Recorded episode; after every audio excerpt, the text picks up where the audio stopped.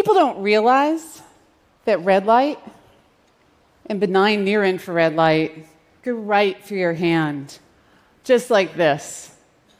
This fact could enable better, faster, and, and cheaper healthcare. Our translucence is key here. I'm going to show you how we use this key and a couple of other keys to see deep inside our bodies and brains. Okay, so first up, you see this laser pointer and the spot it makes on my hand? The light goes right through my hand. If we could bring the lights down, please, as I've already shown. But you can no longer see that laser spot.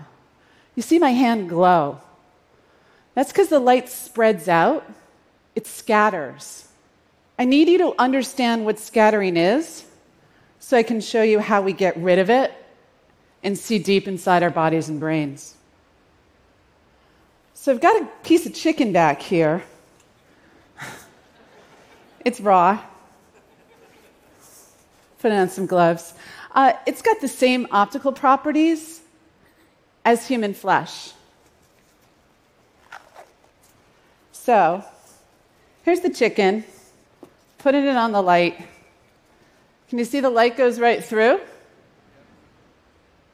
I also implanted a tumor in that chicken.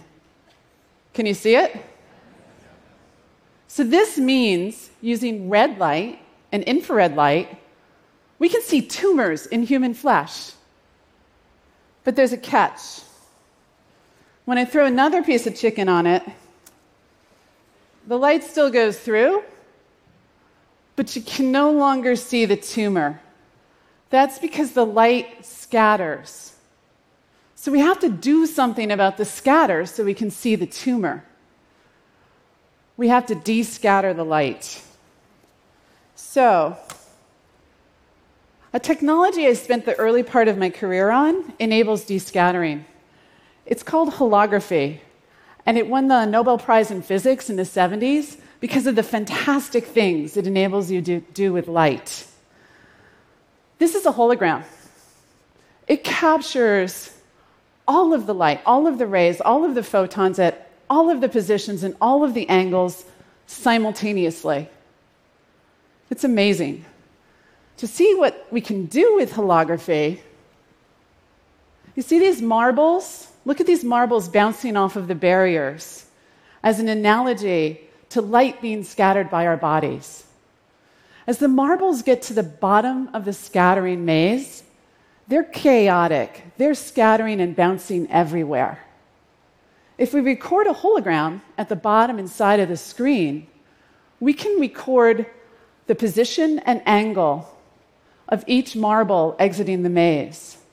And then we can bring in marbles from below and have the hologram direct each marble to exactly the right position and angle, such as they emerge in a line at the top of the scatter matrix. We're going to do that with this. This is optically similar to human brain. I'm going to switch to green light now because green light is brighter to your eyes than red or infrared, and I really need you to see this. So, we're going to put a hologram in front of this brain and make a stream of light come out of it. Seems impossible, but it isn't. This is the setup you're going to see. Green light, hologram here, green light going in. That's our brain. And a stream of light comes out of it. We just made a brain laze of densely scattering tissue. Seems impossible. No one's done this before. You're the first public audience to ever see this.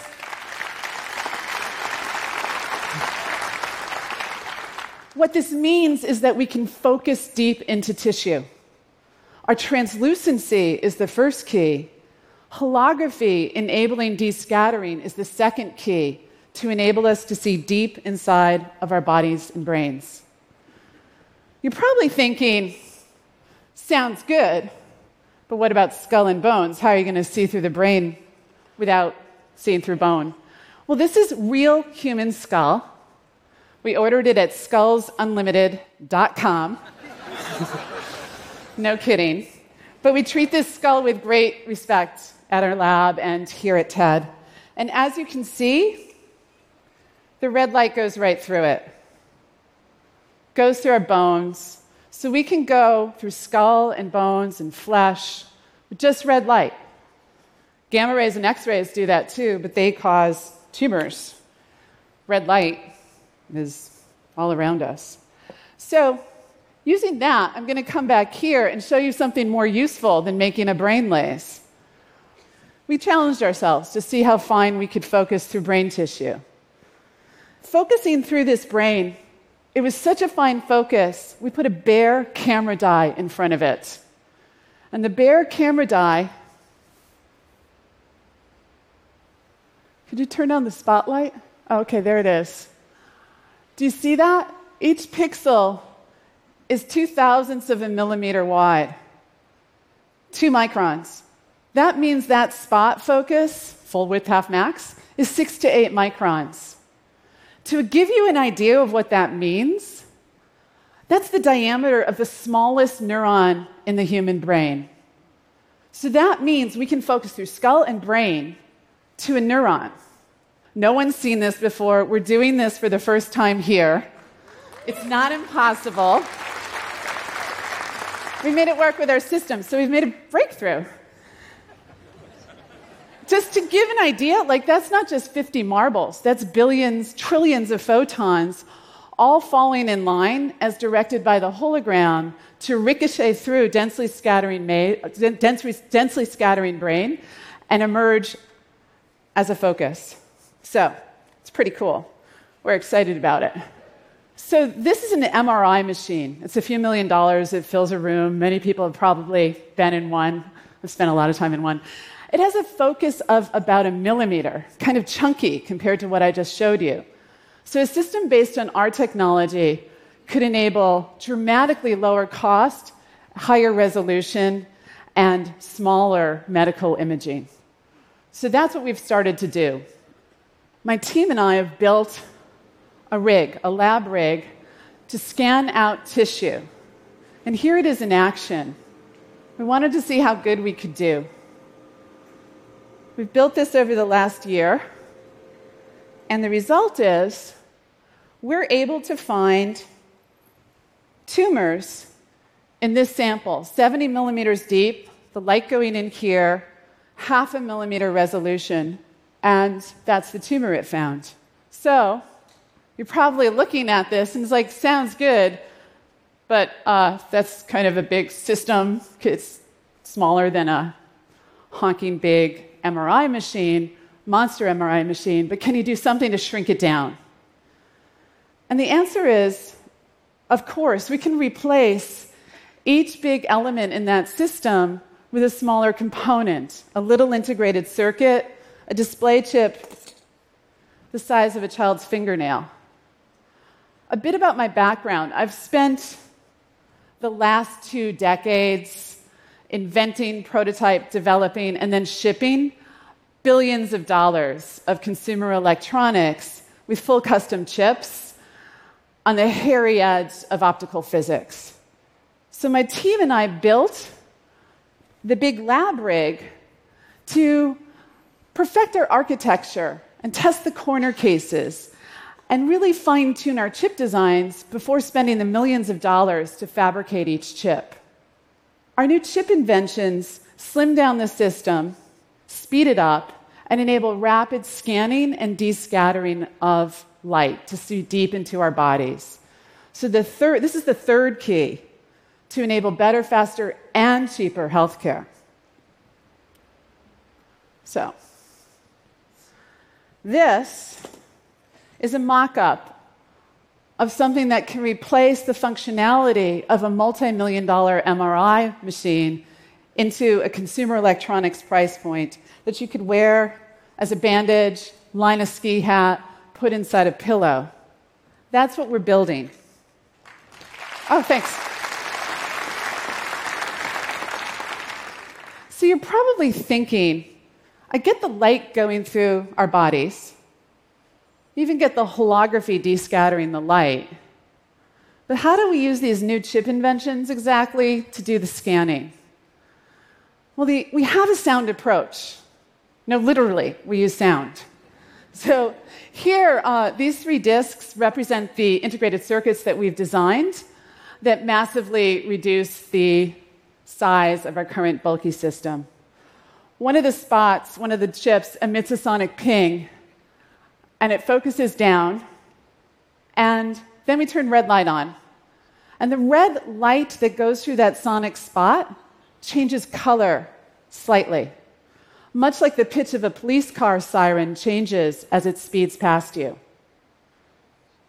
So, there's this other thing about holography I haven't told you yet that you need to know. Only two beams of exactly the same color can make a hologram. So, that's the orange light that's coming off of the sonic spot that's changed color slightly. And we create a glowing disk of orange light underneath a neighboring chip. And then record a hologram on the camera chip, like so. From that hologram, we can extract information just about that sonic spot because we filter out all of the red light. Then we can optionally focus the light back down into the brain to stimulate a neuron or part of the brain. And then we move on to shift the sonic focus to another spot. And that way, spot by spot, we scan out the brain. Our chips decode holograms a bit like Rosalind Franklin decoded this iconic image of X ray diffraction to reveal the structure of DNA for the first time. We're doing that electronically with our chips, recording the image and decoding the information in a millionth of a second. We scan fast. Our system may be extraordinary at finding blood, and that's because blood absorbs red light and infrared light. Blood is red. Here's a beaker of blood.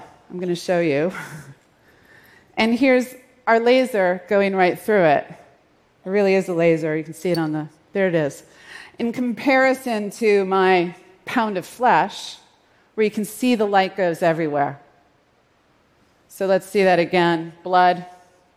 This is really key. Blood absorbs light, flesh scatters light. This is significant because every tumor bigger than a cubic millimeter or two has five times the amount of blood as normal flesh. So, with our system, you can imagine detecting cancers early when intervention is easy, or tracking the size of your tumor as it grows or shrinks. Our system also should be extraordinary at finding out where blood isn't like a clogged artery, or the color change in blood as it carries oxygen versus not carrying oxygen, which is a way to measure neural activity. There's a saying that sunlight is the best disinfectant. It's literally true. Researchers are killing pneumonia in lungs by shining light deep inside of lungs. Our system could enable this non invasively. And let me give you three more examples of what this technology can do. One, stroke. There's two major kinds of stroke the one caused by clogs and another caused by rupture. If you can determine the type of stroke within an hour or two, you can give medication to massively reduce the damage to the brain. Get the drug wrong, and the patient dies. Today, that means access to an MRI scanner within an hour or two of a stroke. Tomorrow, with compact, portable, inexpensive imaging, every ambulance and every clinic can decode the type of stroke and get the right therapy on time.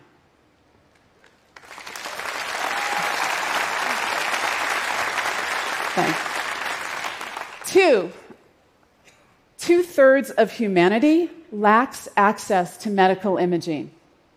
Compact, portable, inexpensive medical imaging can save countless lives. And three, brain computer communication. I've shown here on stage our system focusing through skull and brain to the diameter of the smallest neuron. Using light and sound, you can activate or inhibit neurons, And simultaneously, we can match spec by spec the resolution of an fMRI scanner, which measures oxygen use in the brain. We do that by looking at the color change in the blood rather than using a two ton magnet. So, you can imagine that with fMRI scanners today, we can decode the imagined words, images, and dreams of those being scanned. We're working on a system that puts all three of these capabilities into the same system neural read and write with light and sound, while simultaneously mapping oxygen use in the brain. All together in a non invasive portable that can enable brain computer communication, no implants, no surgery, no optional brain surgery required. This can do enormous good for the 2 billion people that suffer globally with brain disease.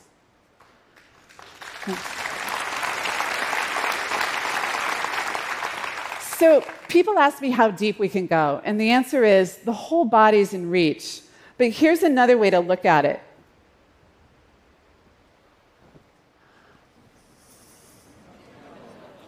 My whole head just lit up. You want to see that again? This looks scary, but it's not. What's truly scary is not knowing about our bodies, our brains, and our diseases so we can effectively treat them. This technology can help. Thank you.